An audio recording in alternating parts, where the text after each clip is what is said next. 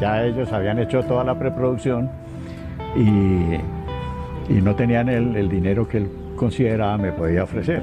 Entonces lo saqué del nudo y le dije, no me interesa cuánto me vas a pagar, a qué horas tengo que estar allá. Hola, ¿qué tal amigos? Bienvenidos a su programa El Guayabal, el programa de Enredijo Multimedia, la cita cultural de los viernes. Hoy, como siempre, con temas especiales, con invitados especiales, quienes nos hablarán de su historia, de la historia del arte colombiano. Y hoy eh, tenemos un invitado que hemos querido tener desde hace mm, varios, desde hace mucho tiempo. Se trata de don Abelardo Quintero, un avesado productor de cine y televisión que participó en, una, en muchas de las más grandes producciones del cine colombiano. Hoy, retirado un poco de la actividad, radicado aquí en el municipio de Pitalito, decidido a compartir con todos quienes lo deseen sus conocimientos, su experiencia, su saber acerca de la producción y de las artes escénicas. Con él hemos hablado en su casa campestre aquí en el Valle de la para que nos cuente sobre su trayectoria, sobre la historia del cine colombiano, sobre las anécdotas ocurridas durante los rodajes de las películas, de los seriados de televisión en los cuales ha trabajado desde hace mucho tiempo. Les damos la más cordial bienvenida al Guayabal, de hoy, viernes 22 de julio del año 2021. Perdón, 23 de julio del año 2021. Yo soy Gerardo Valencia Gutiérrez y están ustedes en el Guayabal. Hablar de la película La abuela es hablar de uno de los principales referentes del cine colombiano. Esta película fue la primera que produjo Abelardo Quintero y fue donde inició su vasta experiencia, su larga carrera en, la producción cinematográfica colombiana. ¿Cómo fue esa experiencia? Fue lo primero que le preguntamos a Abelardo durante nuestra visita a su hogar. Abelardo Quintero está casado con una laboyana, eh, tal vez por eso está radicado aquí en el municipio de Pitalito. Además, él tiene también sangre surbilense, pues por parte materna tiene familiares en la Villa de la Gaitana, en el municipio de Timaná. Pero continuamos hablando con Abelardo acerca de cómo fue esa mm, transferencia, digámosle, de una obra como La abuela, que era una telenovela de televisión, para pasarla a una película que marcó época en el cine colombiano, con Teresa Gutiérrez como actriz principal. A ver, eh, sucedió un fenómeno por primera vez en la televisión colombiana y es que RTI, la programadora, eh, líder todo el tiempo en la producción de dramatizados, por primera vez en la licitación quedó por fuera. Entonces, eh, ante esa situación, el dueño de RTI eh, dijo voy a crear una empresa de cine y creó una empresa que se llamaba Dinavisión. Su primer gerente fue Pepe Sánchez y después eh, Leopoldo Pinzón.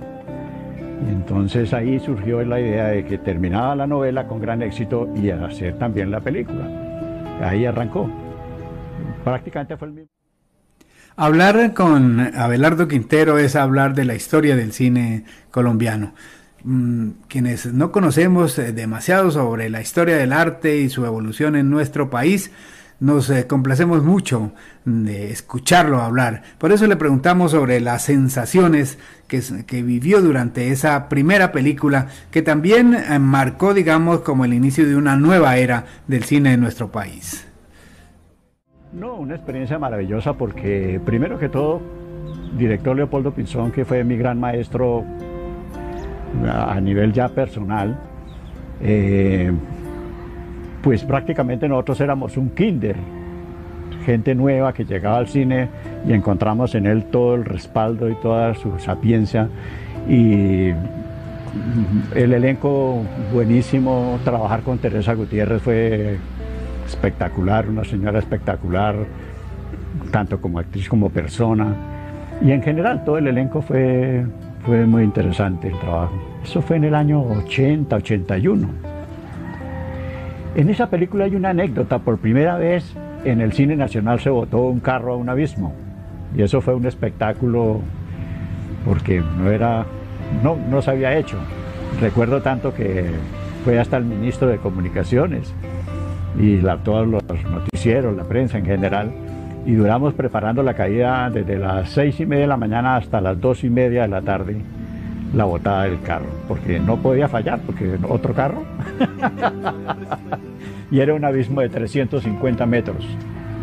El, el carro duró cayendo 42 segundos. Grabamos a cinco cámaras. Y al tercer día volvimos a hacer ya la parte de los muertos allá en el fondo del abismo.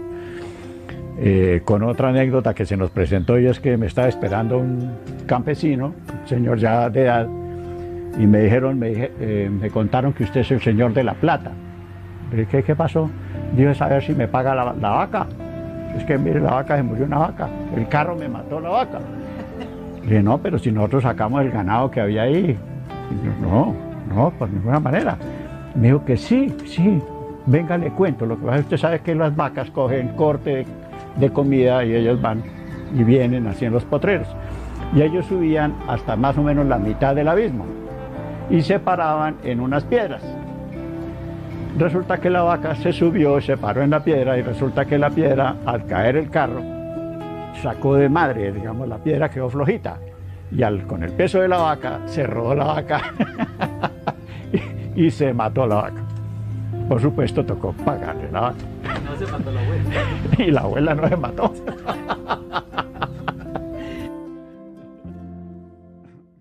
La historia del cine colombiano con Abelardo Quintero.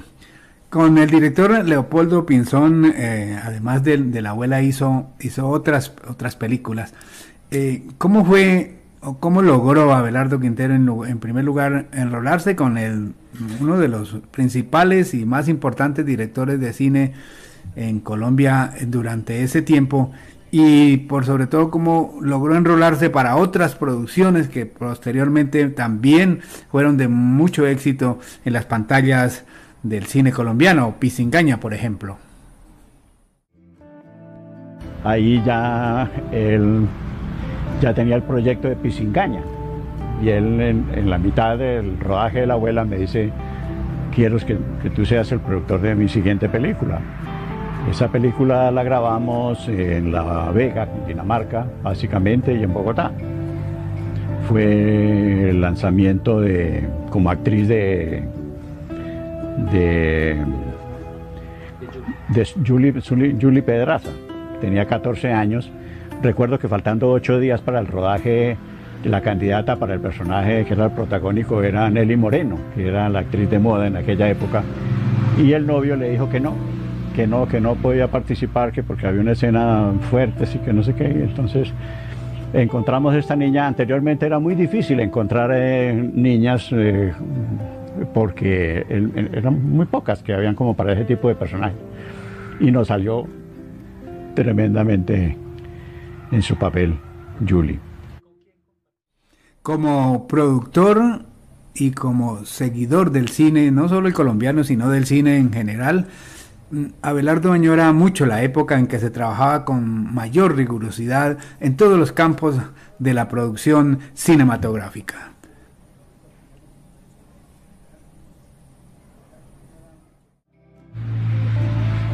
A ver, algo que uno añora, porque realmente eran se, tenía un sentido de responsabilidad en el trabajo de cada uno y trataba uno de, esforzarse por hacerlo mejor en, su trabajo y sobre todo de aprender, que es algo que, que se le queda a uno ahí, eh, porque eran directores muy exigentes, gente muy formada, incluso formada en el exterior, que además no se quedaban con nada, sino que le enseñaban a uno. Entonces para uno era... Abelardo Quintero pues trabajó durante mucho tiempo, pues recorrió Colombia haciendo producción cinematográfica, se rodó Colombia, me dijo esta tarde una persona que admira su trabajo y lo conoce. Mm, y por eso hablamos y quisimos preguntarle a él también acerca de los cambios que ha tenido eh, el, cine colombiano en los últimos años, especialmente mm, en la temática eh, y, sobre todo, pues, eh, digamos, como con qué criterios se trabaja, se trabajaba antes y se trabaja ahora. Sí, claro. Eh, no, totalmente diferente a lo de hoy.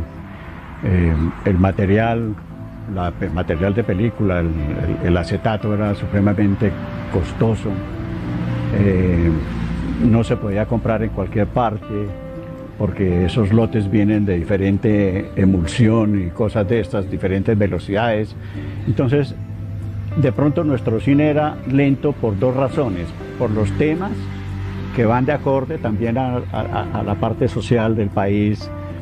Eh, se manejaban temas muy rurales, digamos, las historias, pero también era muy lento en el montaje por razones obvias de que no tenía uno mucho material para utilizar. Entonces no había un video así, es que tú pudieras tener la referencia de la imagen. Uno confiaba plenamente en lo que el camarógrafo decía, si está bien o no está bien si se veía el micrófono o no se veía, si el ruido, es decir, quedaba uno totalmente a disposición del criterio del camarógrafo. Entonces las escenas se ensayaban mucho, porque tenía que ser... Y algo también que se ha perdido hoy en día es eh, el significado, los movimientos, el manejo de los movimientos, todos muy precisos, los encuadres, los ángulos el plano, la secuencia, todo, todo se trabajaba con mucho ensayo. Entonces realmente eh, la gran dificultad era que no había material suficiente, entonces tocaba la referencia, mientras uno hacía 3 a 1, o sea que una escena máximo se podía repetir tres veces. Hoy en día tú la puedes repetir cuantas veces sea, ¿me entiendes?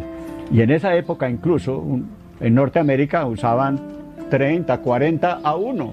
Repetían 30, 40 veces para, para quedar la toma. Nosotros no podíamos pasar de 3 porque nos quedábamos sin material. Todo era demasiado medido.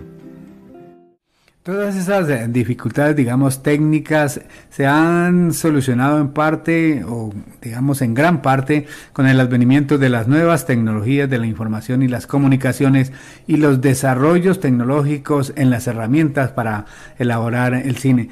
¿Cómo era producir eh, sin esas herramientas tecnológicas del cine colombiano en su época? Le preguntamos a nuestro invitado de hoy. El gordo de por sí digamos, su papel deja mucho a la, improvisación, porque tú no puedes enmarcar a un personaje cómico en ciertas, en ciertas cosas. Tuvimos algún inconveniente sí con el director, que fue Manuel Busquet. No tenía experiencia haciendo cine, él era un director bastante reconocido haciendo comerciales. Pero en cine es que el manejo, de, ese lenguaje, la narrativa que debe tener una película no se consigue de la noche a la mañana, hay que, hay que trabajarlo bien. Entonces él improvisaba mucho.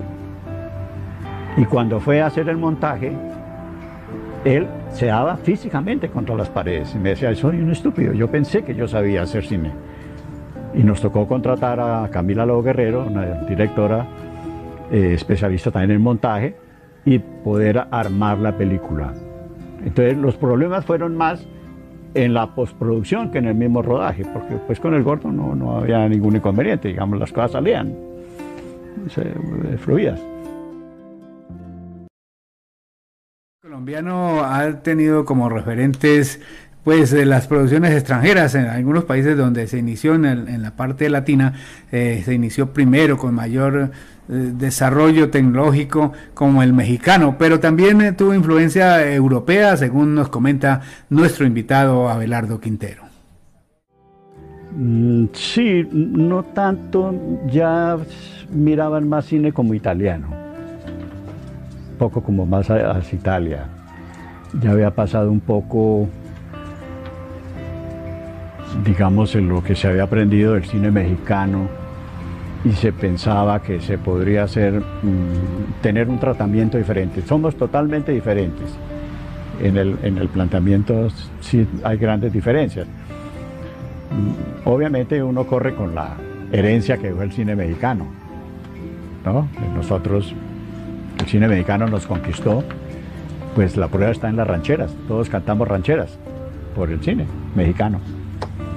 No se podían traer películas subtituladas ni nada porque la gente no sabía ni leer. Entonces, era el cine mexicano. Eh, digamos, se tomaban de ciertos casos de Reinstein, de las películas que hizo Buñuel en México, de, ese cine como más serio, ¿no? Se tomaba mucho. Pero venían personas que venían de, de estudiar en Checoslovaquia, como Leopoldo, como Pepe. La historia mm, de Abelardo Quintero como productor de cine y televisión, va muy de la mano con el desarrollo de la historia del cine en nuestro país. Por eso le preguntamos cuál fue la siguiente producción después de, La Abuela y, cuáles fueron sus sensaciones dentro de este nuevo trabajo. El siguiente Visa USA con Lisandro Duque. Película también de una historia de pueblo muy bonita. La hicimos en Sevilla Valle fue el lanzamiento también de una actriz, Marcela Gudelo, que en esa época estaba haciendo quinto bachillerato, décimo, y trabajó Vicky Hernández, eh, Diego Álvarez, Armando Gutiérrez, protagonista, un elenco también interesante. Ah, pero eso ya fue una coproducción con Cuba. De Cuba vinieron, digamos, unos 10, 12 eh, técnicos, técnicos, digamos la parte de cámara, sonido, un actor, Alejandro, se me olvida el apellido, que hace de papá de Armando, mm, y la postproducción se hizo en Cuba. Abelardo Quintero también fue el productor de Visa USA, una película de gran impacto en la década de los 70, 80 aquí en nuestro país y nos contó acerca especialmente de la temática que se trató en ese largometraje. Eh, es una historia de muy de pueblo cuando el muchacho termina su bachillerato, él es de origen humilde. Eh, para sustentar su estudio tiene que cuidar las gallinas en la casa y estar pendiente del gallinero y todo. Pero él es muy bueno en inglés. Pero su sueño es, como él habla inglés y tiene una bonita voz y es el locutor de, de un almacén popular, su sueño es ser locutor de las grandes ligas en los Estados Unidos. Entonces su sueño es irse para los Estados Unidos. Y trata de conseguir la visa pero él le riega el cuento a todo el mundo, como en, los pueblos paisas, que me voy para Estados Unidos y esto, y le niegan la visa. Entonces, él no dice que le niega, sino aguanta la caña y se va para Bogotá y consigue una visa falsa. ¿no? Pero en ese tiempo lo ha contratado el gerente del Banco del Pueblo para que le dicte clases de inglés a su hija y se enamora pero no puede ser porque él es de la clase alta y él es muchacho de la clase baja. Y lo cierto es que, bueno, ahí él sostiene esa, e, ese cuento de que ya le van a dar la visa y efectivamente se va, y a la muchacha también la mandan de vacaciones a los Estados Unidos, pero ellos no saben que ese muchacho se va para allá. Y se encuentran en el aeropuerto. Ella pasa, porque sus papeles son legales, y él, al que va delante en la fila, le encuentran los papeles falsos y es compañero de él que, entonces él antes de que lo cojan preso se vuela, se mete eh, algo que no se puede hacer hoy es grabar en el aeropuerto que es, es imposible ya eh, y se va por entre los ductos del aire del, aeropuerto y todo eso y se, se, se le pierde a la policía y cae entre un carruaje y está lleno de gallinas. es una historia muy bonita, muy bonita esa película. Como productor de cine, Abelardo Quintero le correspondió pues relacionarse con los principales directores, pues quienes llevan de alguna manera la batuta en el rodaje del film. Sin embargo, el productor tiene eh, la responsabilidad de que se cumpla todo lo que está estipulado en el guion, especialmente la forma como los actores deben eh, pues hacer esa actuación. Él nos contó cómo fue la relación con, con el actor Armando Gutiérrez, que mm, pues es conocido, tenía muchas dificultades tanto con directores y productores y el personal. Tenía ya la posibilidad de conocerlo a él en sus inicios y pues ya teníamos un de amistad.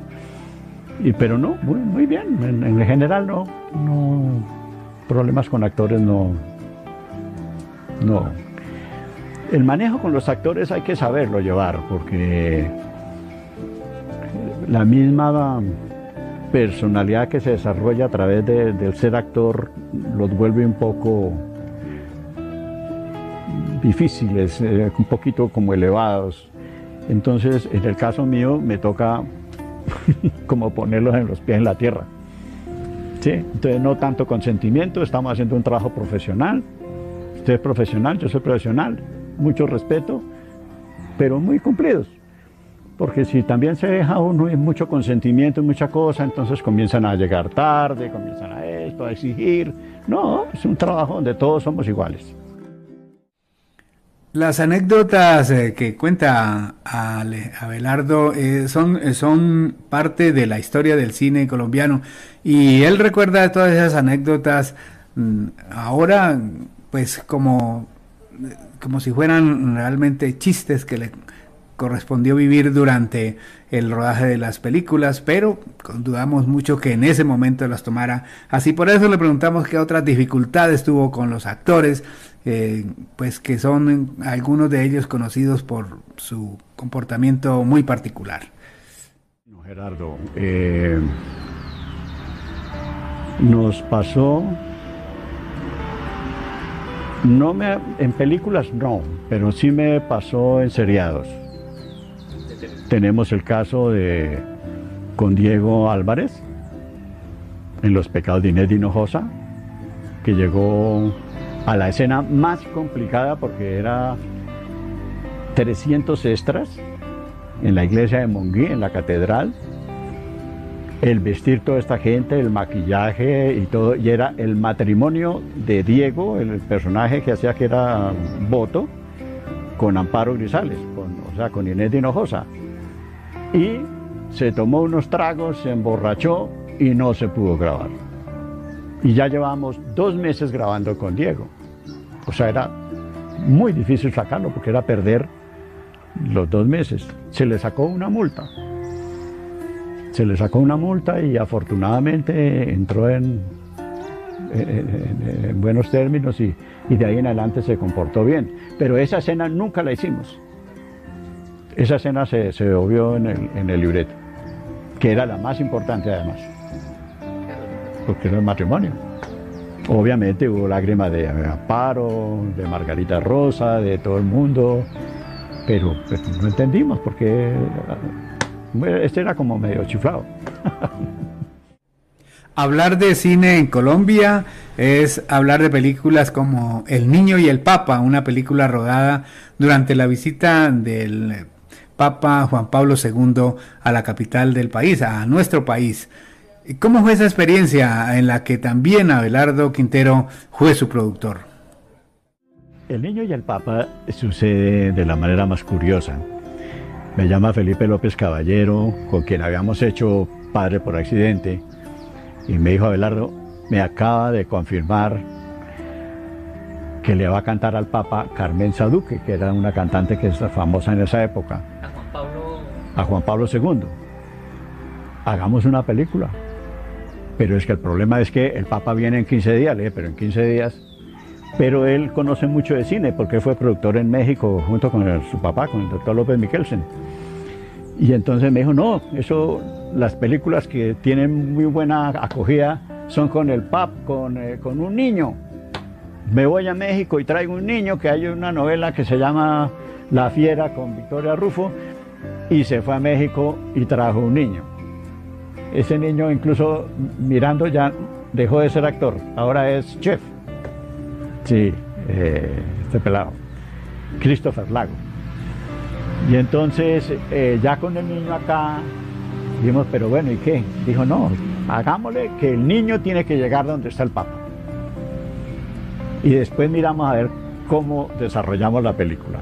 Él es muy ingenioso. Entonces, bueno, llegó el Papa, pedimos permiso al jefe de comunicaciones, que es el actual arzobispo en Chiquinquirá, el doctor, el padre Gutiérrez, y muy liberal, él dijo, no, hágale, no hay necesidad nada más. En el Parque El Tunal, 500 mil personas, en la misa del Papa y todo, y nos permitieron hacer un hueco en la reja metálica y por ahí metíamos al niño y le dijimos, usted lo único que tiene que hacer es llegar a donde está Carmenza cantándole al Papa, al escenario allá. Entonces metíamos al niño y venía un, un cura y disimuladamente lo sacaba. Lo volvíamos a meter, pero a tocar una vuelta. Pues. Y venía una monja y lo sacaba. Un policía lo sacaba. Cinco veces lo sacaron al niño. Y Carmenza cantando y cantando dijo, no, se va a acabar la canción y no va, y no va a terminar. Hasta que ya vieron que el pelado, ah, lo dejaron pasar. Entonces él llega y Carmenza, que era la única que sabía, lo coge de la mano. Cuando él ya termina de cantar, se va donde el Papa a pedirle pues la bendición. Y el Papa le da la bendición y le dice, ¿es tu hijo? Y ella le dice, sí. y el Papa le hace le da un beso y, y tal. Eso fue todo lo que grabamos con el Papa. El Papa no supo. y a los, no sé, tal vez cinco meses, hicimos ya el guion, ya hicimos toda la historia y insertamos con un grupo de 200 personas tal vez, con las pancartas parecidas a las que habíamos visto en la, en la misa y todo, y metimos al grupo de actores, a, a Víctor Morán, a bueno, no recuerdo quién más estaba ahí. Y los metimos ahí, cantándole al Papa y recibiendo la bendición del Papa, y desarrollamos la película a través de eso. Pero aquí pasa un, un hecho técnico que es muy importante de determinar. Nosotros grabamos con cinco cámaras. Y una sola cámara de Jorge Cifuentes, su misión era solamente primeros planos del Papa. Tal vez la emoción de la cosa del Papa y el ruido de la gente y todas esas cosas, él le puso mucha velocidad al motor de la cámara. Entonces la cámara jalaba la película y quedó un filaje, quedó, salían tres fotogramas bien y de pronto, claro, la jalaban mucho y entonces quedaba un filaje. Dos mil pies de película. Y eran los primeros planos del Papa y estaba y estaba el último plano con el niño. Entonces y ahora, pues mire que a raíz de eso Jorge se enfermó y, y se enfermó el corazón y todo eso y después murió. y entonces dijimos, bueno, no sé, ah, Sergio Cabrera era director de fotografía. Él no estaba como director, no director de fotografía.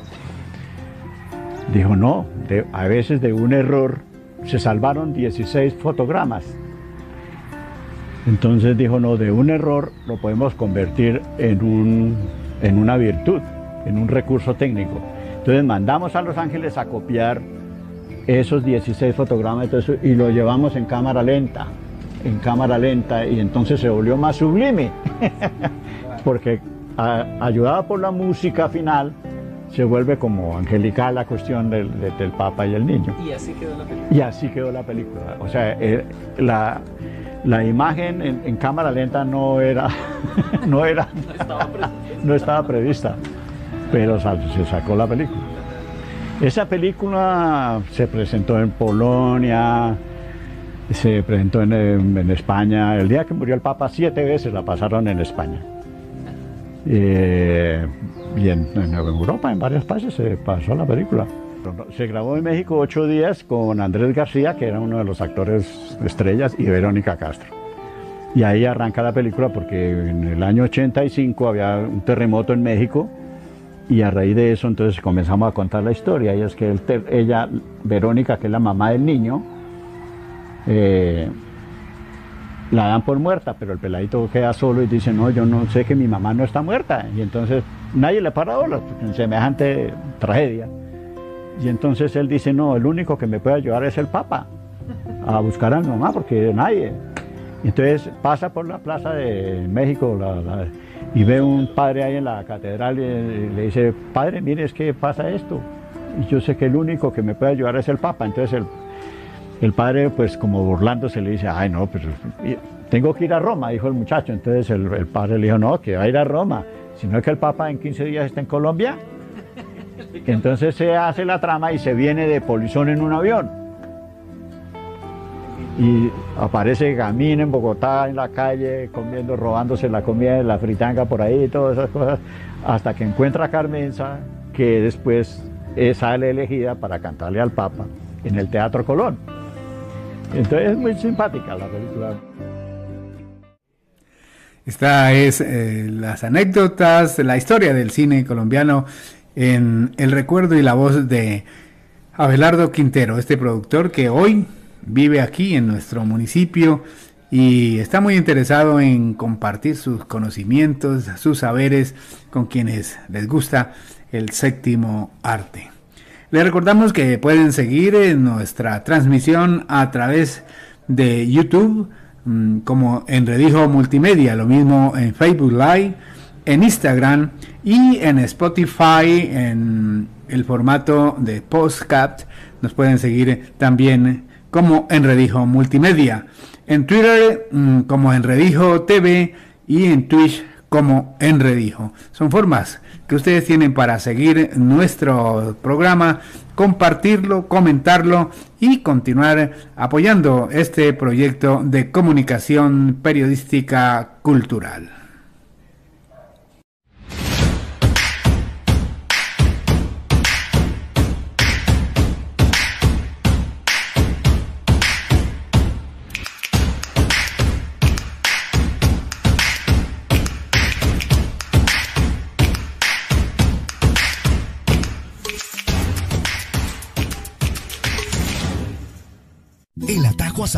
El camino más corto a las delicias de la carne. Ven y disfruta de todas nuestras delicias, el exquisito sabor de la carne madurada al carbón y nuestra variada carta. Sede principal, Avenida Pastrana 1005 Sur. Sucursales, Container Food Park, Centro Comercial Gran Plaza San Antonio, Plazoleta de Comidas. Y si quieres un ambiente natural y al aire libre, visítanos en Los Cedros Restaurante, en las canchas sintéticas Soccer City. Llámanos al 314-409-1823 o al 835-4040. Restaurante y Asadero El Atajo, el camino más corto a las delicias de la carne.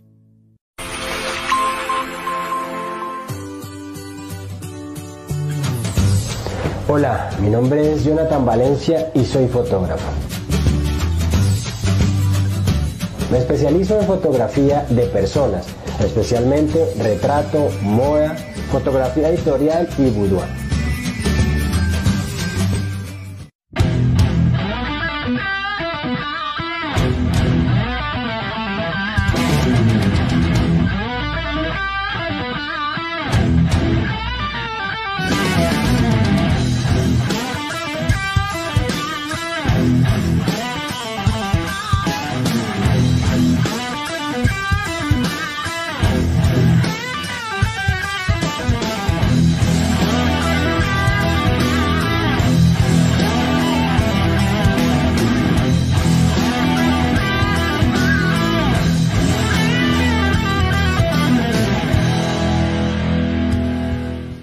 Fundación Cultural Tierra Viva.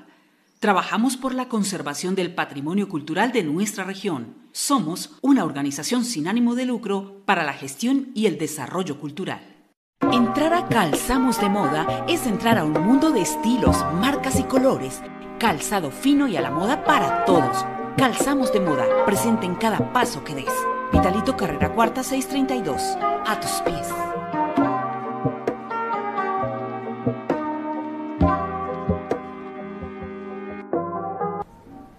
Muchas gracias a quienes siguen nuestra transmisión a través de los diferentes eh, canales. Un saludo especial para Francisco Pérez, para Selmira Ramírez, para la profesora Leonor Valencia, que hasta ahora están siguiendo nuestra transmisión y haciendo sus, sus comentarios acerca de nuestra producción. Este es El Guayabal, la cita cultural de los viernes de enredijo.com. Y estamos hablando con Abelardo Quintero López, productor de cine y televisión, quien eh, está Mm, radicado aquí en la ciudad de Pitalito, como ya lo hemos dicho, y quiso compartir con nosotros un rato de charla, de anécdotas, de recuerdos del cine colombiano. Pisingaña dice... El embajador nace por una historia que yo conocí cuando tenía 13 años. Eh, domingo leyendo el periódico encontré la noticia que decía padre, eh, falso embajador de la India se burla del pueblo pita. Yo había venido a los 13 años a conocer la familia de mi mamá, que era de Timaná, pero no la conocíamos, ella se había ido muy joven. Y a raíz de eso, pues me llamó como la atención. Comenzó como a jalar la, la, sangre aquí del Huila. Guardé esa, ese papel, se me perdió el día que hice la película. Se la entregué a un periodista que me dijo, préstemela y me la, la embolató, que ya estaba amarilla, la tira del periódico. Pero cosa curiosa, estando haciendo visa USA, me llama al hotel un señor Mario Rivero. Yo no había oído a Mario Rivero.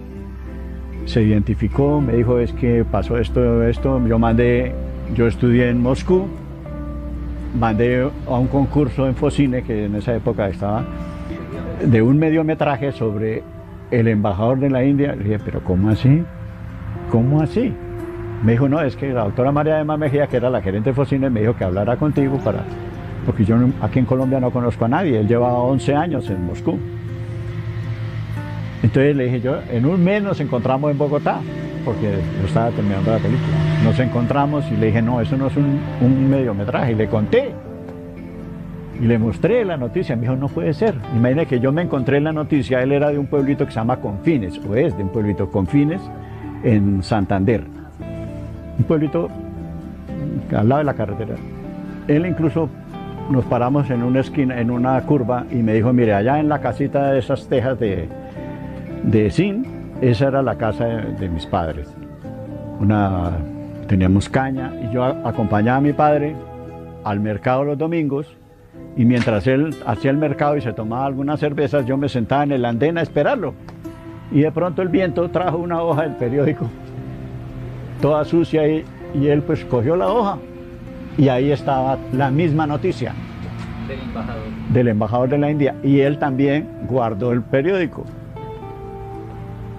Entonces él pensaba que era un corto y yo que era un largo. Pero como él ya había pasado el guion y ya le habían dado, había ganado, ya había una plata para medio metraje. O sea, no podía pasar de 50 minutos. Entonces yo le dije, no, esto no es un mediometraje. Yo, como sea, me consigo película, lo que sea, pero es un largo. Y efectivamente lo conseguimos, la hicimos en 16 milímetros, luego la, la ampliamos a 35 milímetros, luego ya me aprobaron el presupuesto a los seis meses, volvimos a Calhuila a terminar la segunda, lo que faltaba para llegar a los 85, 86 minutos, que es el mínimo del largometraje. Y así salió la película. Considerada una de las clásicas del cine colombiano. Sí, sí. Eh, clásica y también es un aporte a la, a la idiosincrasia de nuestro pueblo. Tengo, tengo aquí conmigo la ¿cómo se llama? La resolución del, Senado, de la Comisión Segunda, donde el, la, la Orden de Democracia, por considerar que es la película colombiana que más aporta a la idiosincrasia de nuestro pueblo, a la identidad de nuestro pueblo. Ahí la tengo. Definitivamente el embajador de la India mm, es para Colombia y especialmente para el Huila una de las las películas que más habla de, nuestras costumbres. Mm, y como ya lo ha manifestado Abelardo, pues fue mm, toda una, una anécdota muy especial el hecho de que se cristalizara esa idea que él tenía desde, desde joven y que por azares del destino pues llegó a, a convertirse en la producción de uno de los eh, filmes que más éxito ha tenido en nuestro país. En esta película participan actores huilenses, eh, inclusive gente que no, no era precisamente del mundo cinematográfico, pero que logró enrolarse ahí, aprovechando que esta película fue eh, rodada en la capital del departamento del Huila y escenarios huilenses, contando esta historia que fue real el embajador de la India.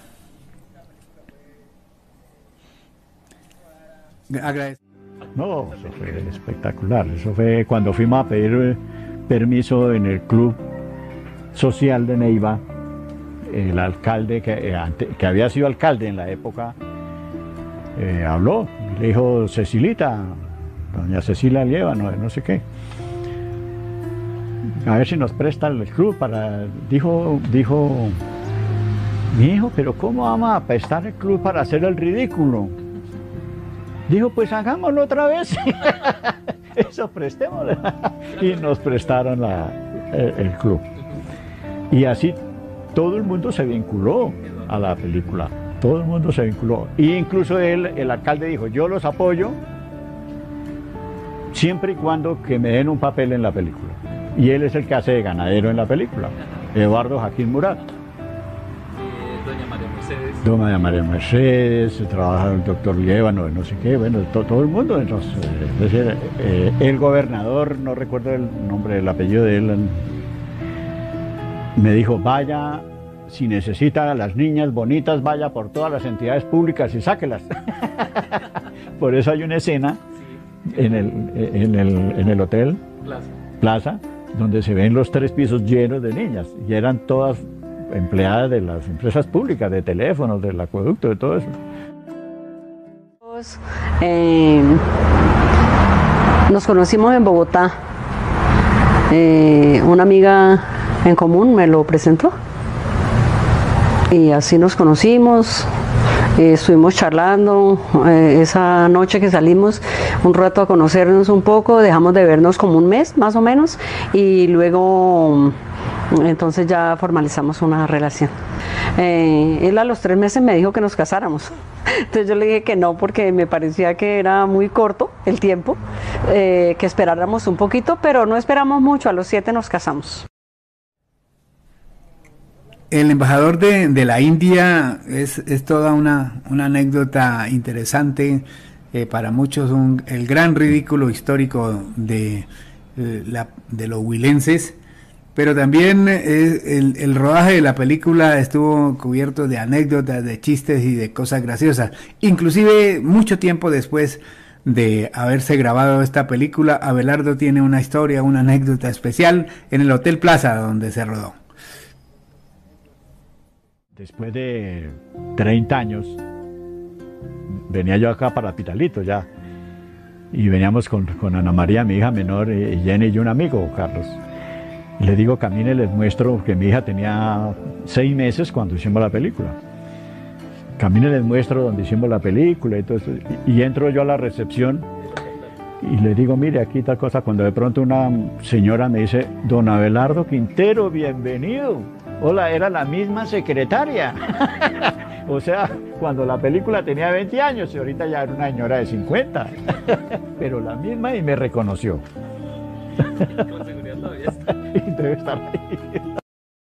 Él siempre fue el jefe. Eh, yo hacía particularmente vestuario al principio y luego maquillaje. Eh, entonces había como había un respeto total en, el tema del trabajo. Eh, Abelardo una persona muy analítica, muy reposada. Abelardo una persona comprensiva con todos sus subalternos, por decirlo de alguna manera. Entonces trabajábamos muy bien. Ya después de que decían fuera del aire, nosotros nos subíamos a nuestro carro y ya era mi esposo y, así. E, él fue un jefe que, quisieron mucho. Mira, eh, vuelvo y te digo, un hombre analítico, un hombre bondadoso. Y de verdad, eh, no lo digo solamente yo, pues como por ser su esposa o por, por haber trabajado con él, sino que eh, él era como un compañero más para todo su equipo. entonces, mm, trabajábamos muy relajados, trabajábamos muy, muy rico. Y, y de verdad, casi todo su equipo lo quería mucho. Con Abelardo hablamos sobre cómo fue la producción de muchas películas, como, como técnicas de duelo, por ejemplo, alguna, una de las películas que fue rodada en, en Barichaga, Santander. Eh, le preguntamos cómo fue trabajar, hacer cine en un pueblo como, como ese, un pueblo pequeño, con todos sus, con sus habitantes ahí, pues prácticamente participando de los rodajes grabada en Barichara, Santander, dirección de Sergio Cabrera, protagonizada por Humberto Dorado y Frank Ramírez. La Florina Lemetre, ah, bueno, ahí hay un Gato, Román, eh, una película muy, muy bien trabajada, muy limpia, lástima que no se le da la, la difusión que realmente tiene, ¿no? ¿Cómo fue trabajar Y de hecho el guion, ese guion ha sido considerado el mejor guion que se ha hecho hasta la fecha en, para cine. Técnicas de duelo. Sí. ¿Qué es el guion de De Humberto, de Humberto Dorado. ¿Sí? Eh, no, una película hecha básica, eh, yo creo que el 85% hecha en exteriores ahí en el pueblo. Es un pueblo que era un set completo. Ahí no había gente, nada, no hay ni perros. Barichara. Era solitario ese pueblo, hermoso, eh, pero no había los extras, nos tocaba conseguirlos en San Gil porque ahí nadie molestaba ni nada, no, había nada, no había ni... Eh, es tan limpio que teníamos que grabar unos eh, chulos de estos y no había, porque es tan limpio que nos tocaba ir a grabarlos a San Gil. Pero un pueblo hermoso, hermoso y er, era todo como un estudio.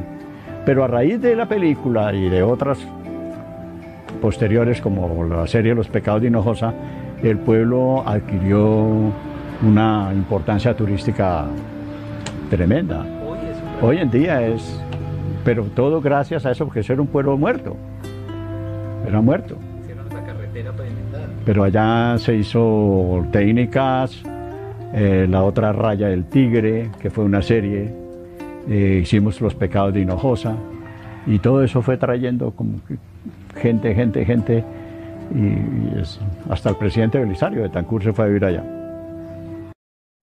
Un abrazo desde la distancia para todos aquellos que nos siguen a través de nuestras redes sociales, con la doctora Marta Cecilia Vinasco que nos habla de la excelente película que es El embajador de la India, lo mismo que Wilson Mario Solano desde la capital del país, que nos dice que Pisingaña, qué buena película, recuerdo que la vi en la década de los 90. Muchas gracias a todos quienes mm, separan un rato de su tiempo para seguir este programa de tipo cultural que originamos desde el municipio de Pitalito en el sur del departamento del Huila para nuestro país y para el mundo en general. Winsor Orave Bermúdez, otro seguidor nuestro desde la capital del país, maravilloso programa. Muchas gracias Wilson por seguir con nosotros.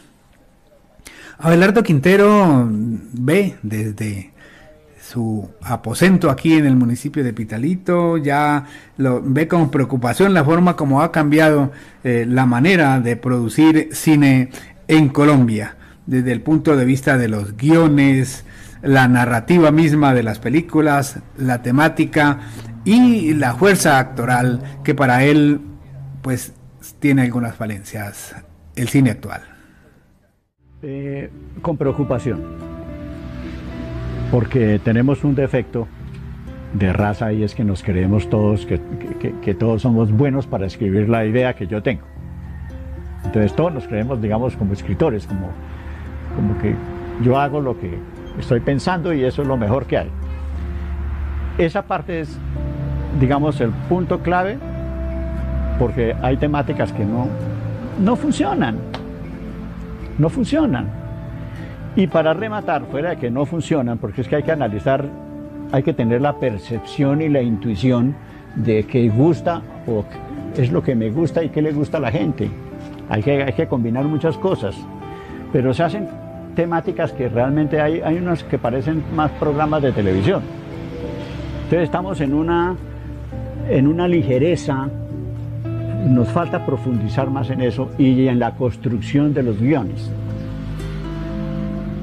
No hay ninguna narrativa, este es un lenguaje, esto es como escribir un libro.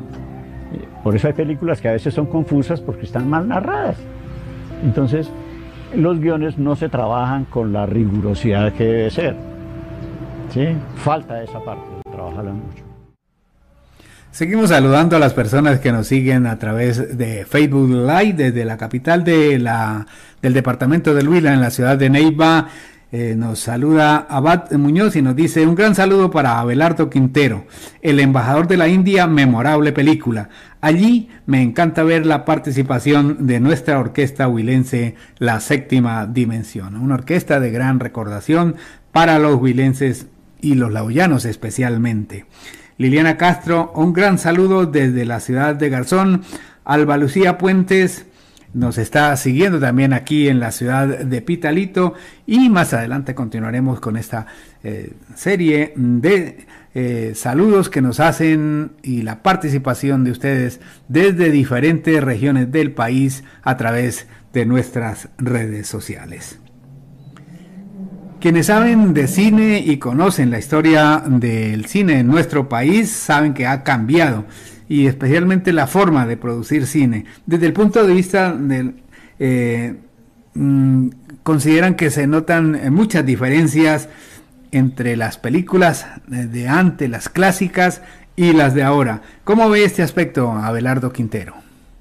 Es que una cosa es ser director técnico, que le dice a uno mueva la cámara, plano tal, tal, y otra cosa es el manejo actoral y no todos, la gran mayoría no está capacitada para eso. Cómo sacarle y cómo formar al actor a través del personaje, cuál es la línea del personaje.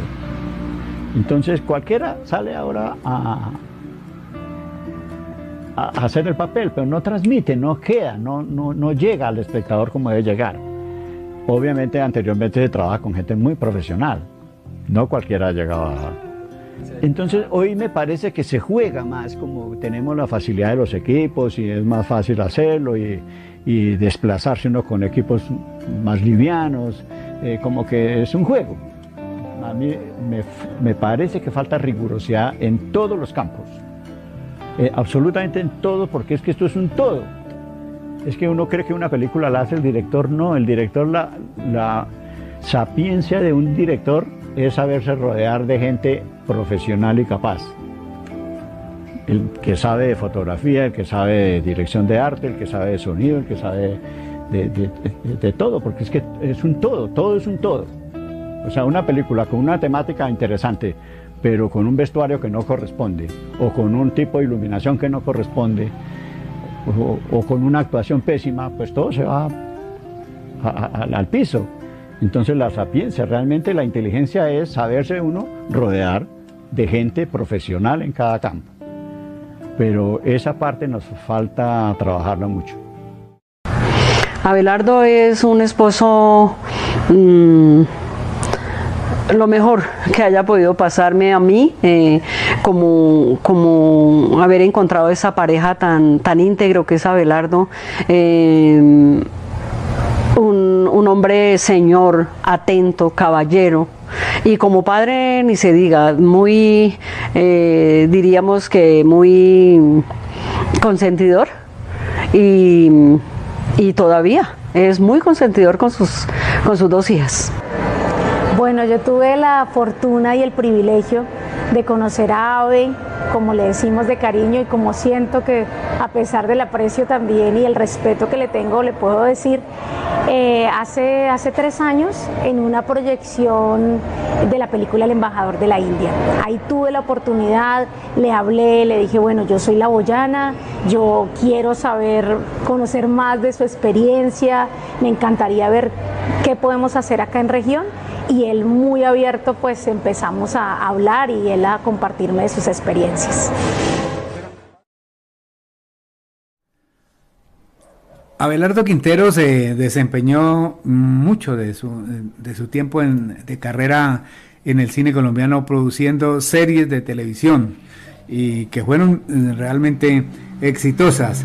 Pero le quisimos preguntar si estos cambios tecnológicos de nuestro siglo le aportan al desarrollo de las producciones en, en, televisión o el mismo cine en televisión que en el cual él le aportó tanto y trabajó tanto.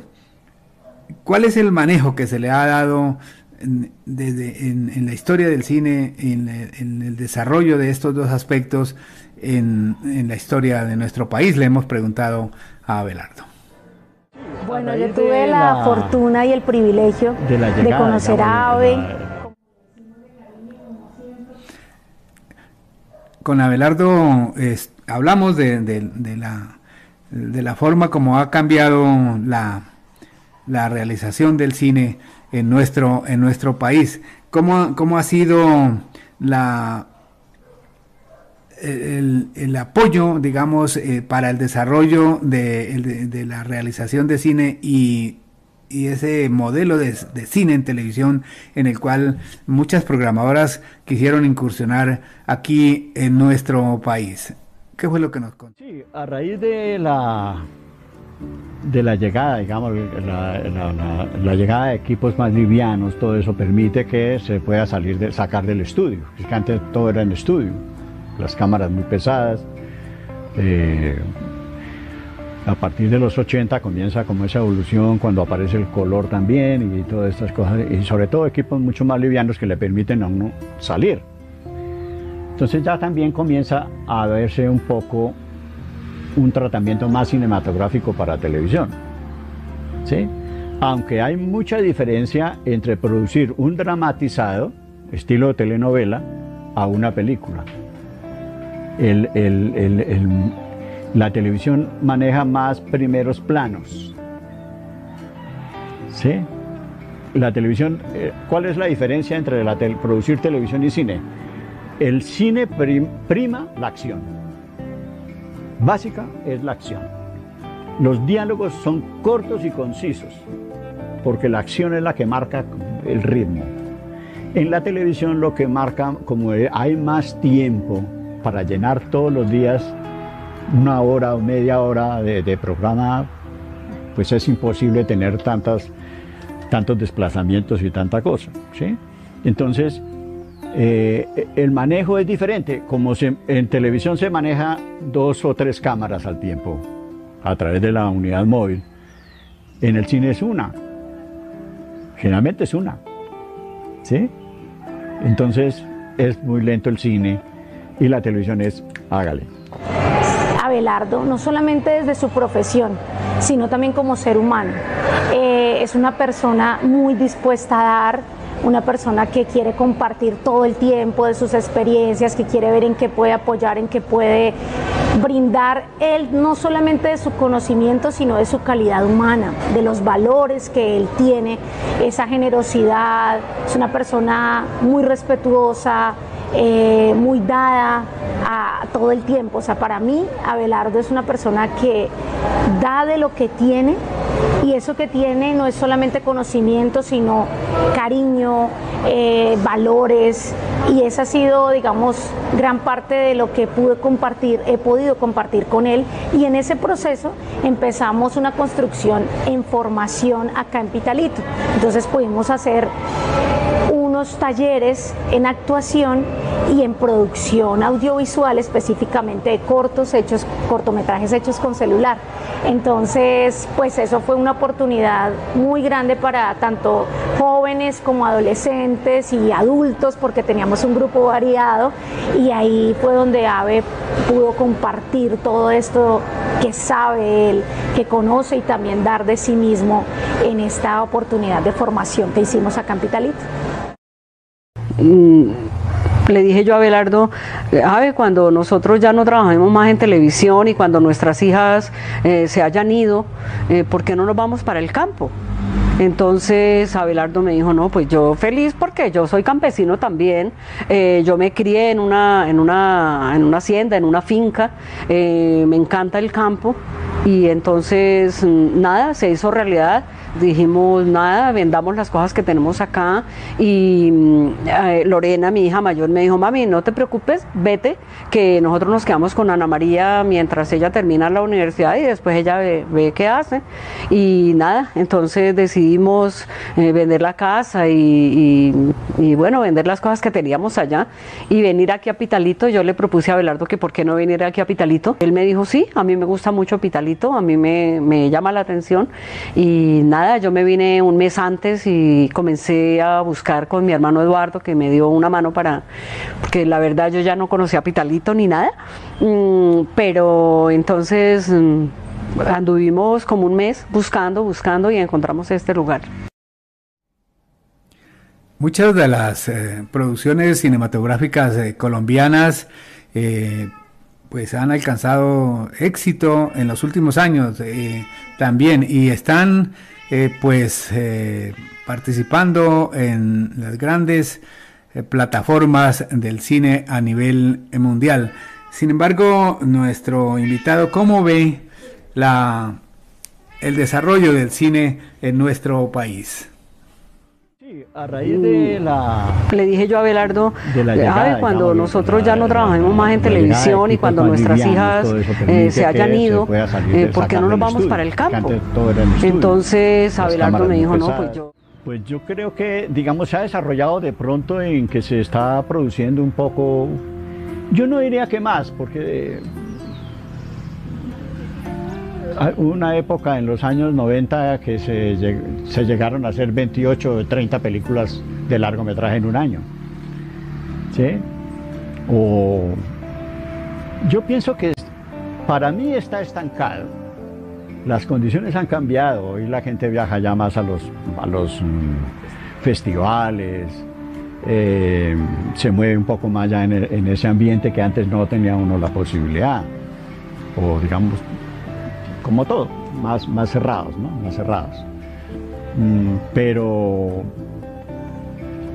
técnicamente, técnicamente, digamos, hay los recursos, pero sí veo que la calidad ha bajado. La calidad ha bajado, sobre todo partiendo del guion. Uno con un mal guion jamás podrá hacer una buena película. Con un buen guion tiene las dos opciones. O la hace bien o la hace mal. Pero si es malo no puede sacar bueno. Mm, le dije yo a Belardo, ver, cuando nosotros ya no trabajemos más en televisión y cuando nuestras hijas eh, se hayan ido, eh, ¿por qué no nos vamos para el campo? Entonces Abelardo me dijo, no, pues yo feliz porque yo soy campesino también, eh, yo me crié en una, en, una, en una hacienda, en una finca, me encanta el campo y entonces mm, nada, se hizo realidad dijimos, nada, vendamos las cosas que tenemos acá. Y mm, eh, Lorena, mi hija mayor, me dijo, mami, no te preocupes, vete, que nosotros nos quedamos con Ana María mientras ella termina la universidad y después ella ve, qué hace. Y nada, entonces decidimos eh, vender la casa y, bueno, vender las cosas que teníamos allá y venir aquí a Pitalito. Yo le propuse a Belardo que por qué no venir aquí a Pitalito. Él me dijo, sí, a mí me gusta mucho Pitalito, a mí me, me llama la atención y nada yo me vine un mes antes y comencé a buscar con mi hermano Eduardo, que me dio una mano para, porque la verdad yo ya no conocía a Pitalito ni nada, mm, pero entonces mm, anduvimos como un mes buscando, buscando y encontramos este lugar. Uy, bueno, calificar yo creo que es, es muy difícil, pero pues por, por todo lo que este hombre ha hecho.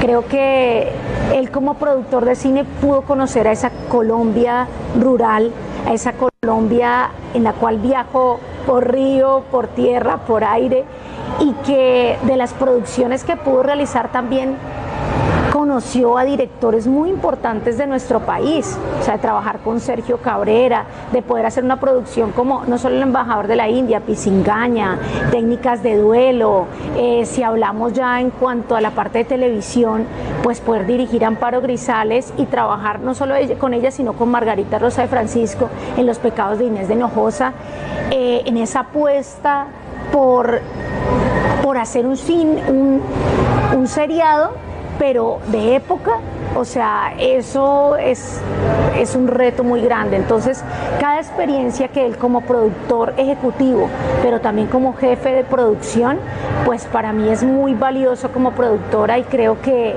tiene mucho por enseñar y claramente es un referente muy importante que nosotros deberíamos tener.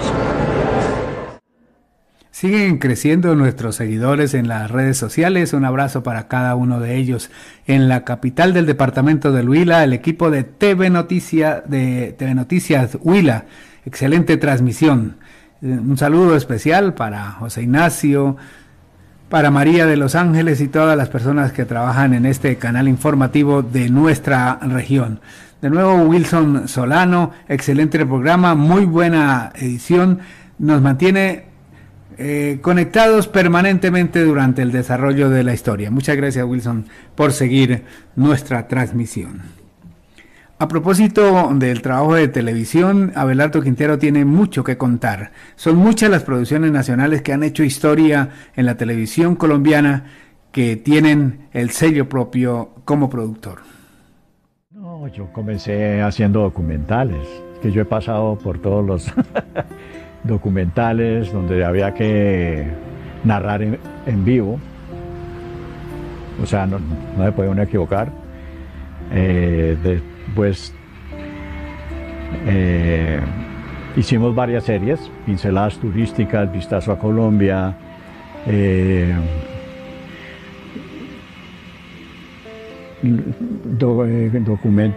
cortometraje, digamos que ya en la cine ya de ficción, tal vez alcancé a hacer unos 25. ¿Sí? Yo comencé, por ejemplo, con Lisandro Duque, comencé con Sergio Cabrera, con Mario, Mario González, con todos ellos. Todos hicimos el curso, porque es que uno no nace allá arriba, uno va haciendo el cursito, uno va haciendo el curso, va haciendo el curso. Y contrariamente, mire que hay algo que no se ha hablado, es decir, ¿qué hace el productor? Porque generalmente uno habla siempre del director y uno cree que el director es el que hace todo. Y definitivamente son dos columnas que la una sin la otra no funcionan. Porque el director puede tener una idea, pero cristalícela. ¿Quién le cristaliza la idea? Producción, porque es el que le facilita todo y el que controla todo. Mm, por ejemplo, yo trabajé en una película colombo-soviética que se llama Los Elegidos, una obra de original de López Mikkelsen. Y se, hacía una, una fiesta en el Gong Club que nunca se había grabado porque es exclusivo, pues estrato 10. Pero López Mikkelsen consiguió ese permiso. Tuve la fortuna de conocer al productor soviético Vladimir Dostal, que después de la película fue el director del Instituto Soviético de Cine y fue productor de La Guerra y la Paz la batalla de Waterloo, o sea, grandes películas épicas de una, ¿cómo le digo?, de una sencillez en su trabajo y de una, nada complicado. En dos frases uno le coge todo. Y, y ya se estaban ensayando para grabar cuando entró Vladimir. Y dijo, un momentico.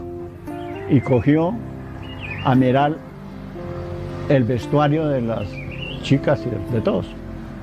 Y digo, separa la grabación. Esta, peli, esta fiesta no puede tener este corte, no puede tener este, esta, ¿cómo se llama? El acabado del vestido. Dijo, esta costura no puede ser así, esto no sé qué. se para la grabación. Ve- vestuario, venga para acá. ¿En cuánto tiempo se puede refaccionar todo ese vestuario? Dijo, por ahí 15 días. Dijo, en 20 días grabamos esa escena. Y el director, callado. ¿Por qué? Porque es que la responsabilidad final del producto es del productor, no es del director. Cuando una película en un festival dicen la mejor película no es por el director, es por todo el trabajo de todos, por la producción. Pero generalmente siempre el, el premio lo dan es al director, ¿no? Pero no. Entonces, el trabajo del productor implica el es quien más debe conocer del proyecto, porque está antes, dentro y después, porque la, la inversión, ¿quién la va a controlar? ¿Cómo se va a recuperar? ¿Cómo se va a manejar los costos dentro del, del rodaje? Muchas veces, y nos pasó, pero en televisión me pasó que me tocó suspender una directora, porque ella no sabía para dónde iba. Y el equipo era un equipo súper profesional y resulta que ella comenzaba, no, la cámara aquí. Entonces, no, no, mejor aquí. No, no, no, eso no, no, no, no, ¿sabe qué? Olvídense eso. No. El equipo me dijo, con ella, no. Porque no nos vamos a, a trasnochar hasta la medianoche porque la señora no sabe dónde poner la cámara ni nada. Entonces, adiós. Eso pasa. O nos pasó con Ali Umar. Eh, Con Ali Umar en la, novela Tabú, que él llegaba, era muy fresco y entonces decía, hola muchacho, vengo por libretos. Y se llevaba su jarrón, me voy a estudiar. Y llegaba para los 15 días. Entonces uno dice, ah, con él no contemos, con él no contemos. Él allá que cobre su sueldo y toda la productora habrá si le paga o no.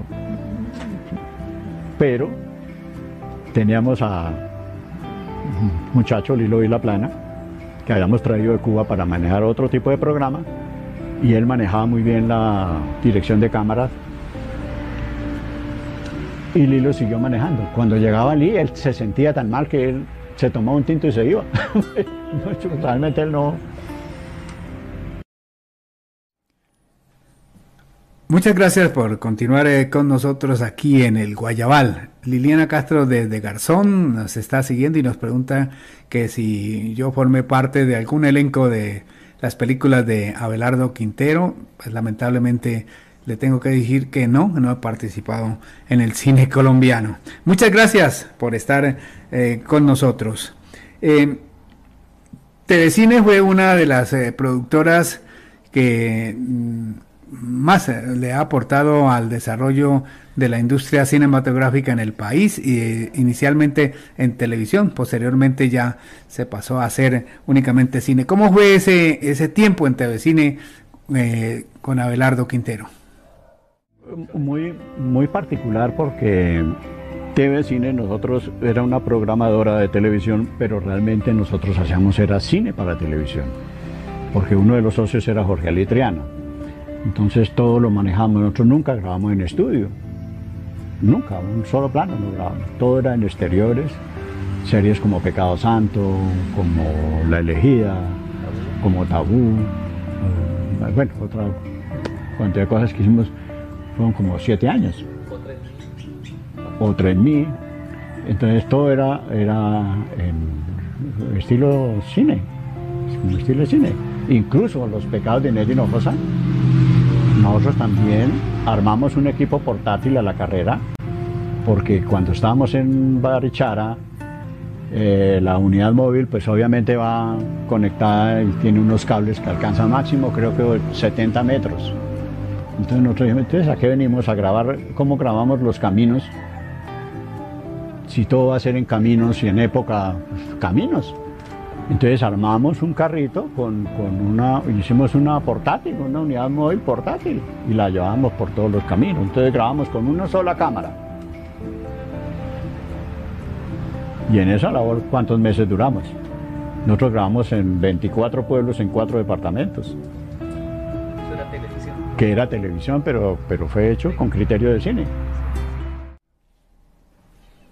La temática de las películas en nuestro país versan especialmente sobre migraciones, eh, primero hace algunos años hacia Venezuela, México, Estados, Estados Unidos, pero, pero hay una película en la que participó Abelardo Quintero y que habla de la migración hacia Europa, hacia España, básicamente.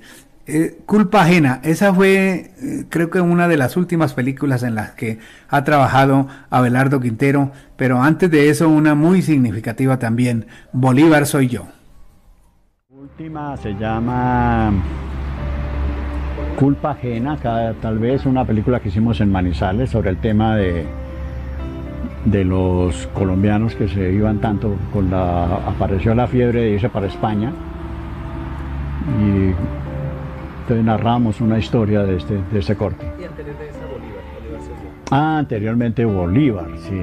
Bolívar soy yo, con Amparo Grisales, con Fanny Mique, Gustavo Angarita, un elenco, dirección de Jorge Ali, eh, Robin, ah, Robinson Díaz. Eh, interesante porque eso lo grabamos en Santa Marta, Bogotá, Magangué, Monpós. Por ejemplo, duramos duramos 20 días grabando todos los días por el río Magdalena, entre Monpós y la Ciénaga Grande. A veces terminábamos 9, las 10 de la noche y regresábamos. Eh, un remolcador donde transportaban ganado, que cabían 600 reses, lo convertimos en barco. Entonces le hicimos un segundo piso y un remolcador nos, nos llevaba y, y ahí armamos todo. Y el señor cuando se acabó la película, él cortó la casa de arriba y la llevó para la finca. El auspicio, la forma de financiar la producción cinematográfica en nuestro país también ha tenido grandes cambios durante los últimos años. Muchos de ellos mm, no para bien, como lo afirma Abelardo Quintero. La desaparición de Focine, por ejemplo, es una de las eh, de los hechos que resalta a nuestro invitado en la noche de hoy. Sí, una lástima que se haya acabado lo que ya se tenía ganado. Eh, existía Focine, que era la compañía de fomento cinematográfico, y había un comité evaluador de proyectos. Y si el proyecto pasaba, pues se le daba la plata para que hiciera la película. Entonces, terminaba uno haciendo películas todo el tiempo. ¿Sí? ¿Por qué? Porque se había logrado algo y era que por cada boleta, eso era como una alcancía, por cada boleta había un porcentaje para Focine. Todo eso lamentablemente se acabó. Habíamos logrado otra cosa interesante que es el problema que tenemos hoy, que es la distribución. El problema del cine colombiano es la distribución. A, mí no me interesa que se produzca bueno o malo, porque al fin y al cabo lo bueno se va a imponer, digamos, es lo que va a quedar. El problema es dónde exhibimos el cine. No tenemos una cuota de pantalla. ¿sí? Entonces estamos como, como todos estos países, digamos, de tercermundistas, digamos, del tercer mundo, no hay una industria consolidada, sino es esporádica. Es decir, hacer cine es una, es una utopía, digamos, para uno. Eh, habíamos logrado una cuota de pantalla y era que por cada, eh, cada película mínimo tenía que tener cuatro semanas en exhibición. Si la película era buena, pues iría a durar ocho o doce semanas, pero por más mala tenía la oportunidad de durar cuatro semanas. Eso lo habíamos extractado de la ley que hay en España. Nosotros nos asesoramos, Venezuela tenía también una buena legislación sobre el cine, eh, México y España. Creo que Argentina también. Mm, entonces todo ese apoyo se perdió se perdió. Entonces ahora conseguir plata para el dinero para financiar un proyecto, pues es, muy complicado, demasiado complicado, porque además, pues puede que uno consiga la plata, pero después con qué va a responder si no sabe cuándo la va a distribuir y a lo mejor no se la distribuyan. ¿Qué pasa? Los exhibidores eh, compran, por decirte, paquetes al cine eh, a Norteamérica y le dicen, si usted me compra las cuatro películas importantes del año, le encimo 20. Entonces el, exhibidor acá dice, no, pero si me están encimando 20 y le compro esto, pues ¿para qué voy a películas colombianas? Y uno, ¿qué, ¿qué, más le puedo ofrecer si no es sino la película que uno hace? Entonces estamos en un desnivel muy tenaz. Si no hay apoyo realmente del Estado, como sucedía en esa época, es muy difícil.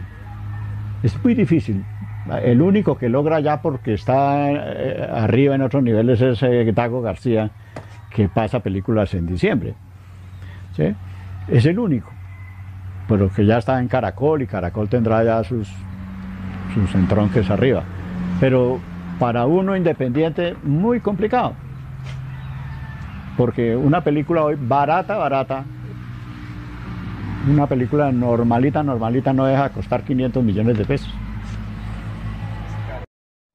Después de su exitosa carrera en el fascinante música, mundo de la producción cinematográfica, Abelardo y su esposa decidieron vivir en el campo y escogieron a Pitalito, desde donde están radicados desde hace aproximadamente 11 años ya de manera definitiva. Abelardo desde aquí quiere seguir compartiendo su saber, su experiencia con los amantes, con los quienes aman el séptimo arte. La verdad uno cree cumplir también como unos ciclos, digamos el ritmo de trabajo, sobre todo en el caso de, la producción es muy duro. Mm. Llega un momento en que uno también ya como que se cansa, como que uno dice ya, ya paro acá, como disfrutar de otras cosas, ¿no? Eh, a eso agregarle el trancón en Bogotá, los problemas de las distancias, la cosa, cuando uno ya ve que su familia, sus hijos ya están en otra cosa, ya uno quiere como otra, otra, otra etapa, cumplir como otra etapa. Y siempre pensamos en salirnos, pero para el campo. Y una de las posibilidades obviamente era Pitalito. Y, nos vinimos para, Así fue básicamente eso. Pero también eh, le decía yo fuera de cámara, eh, eh, uno dice, bueno, de todas maneras uno todo este tipo de experiencias no las puede botar a la basura. Yo creo que sería bueno compartir con personas que quieren aprender, que quieren conocer. Qué bonito poder desarrollar, pero no he encontrado tampoco eco en, montar una escuela. En, ah, bueno, porque hay una parte ahí que, para rematar y es la parte de, las artes escénicas. Nosotros tuvimos cerca de 10 años una escuela bastante conocida en Bogotá, de la cual hoy hay varios de nuestros alumnos figuras en la, televisión.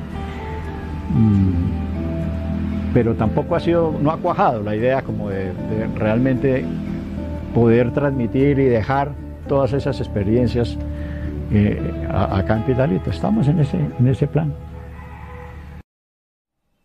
Bien, este ha sido el diálogo que sostuvimos con nuestro amigo Abelardo Quintero, productor de cine y televisión, radicado aquí en el municipio de Pitalito.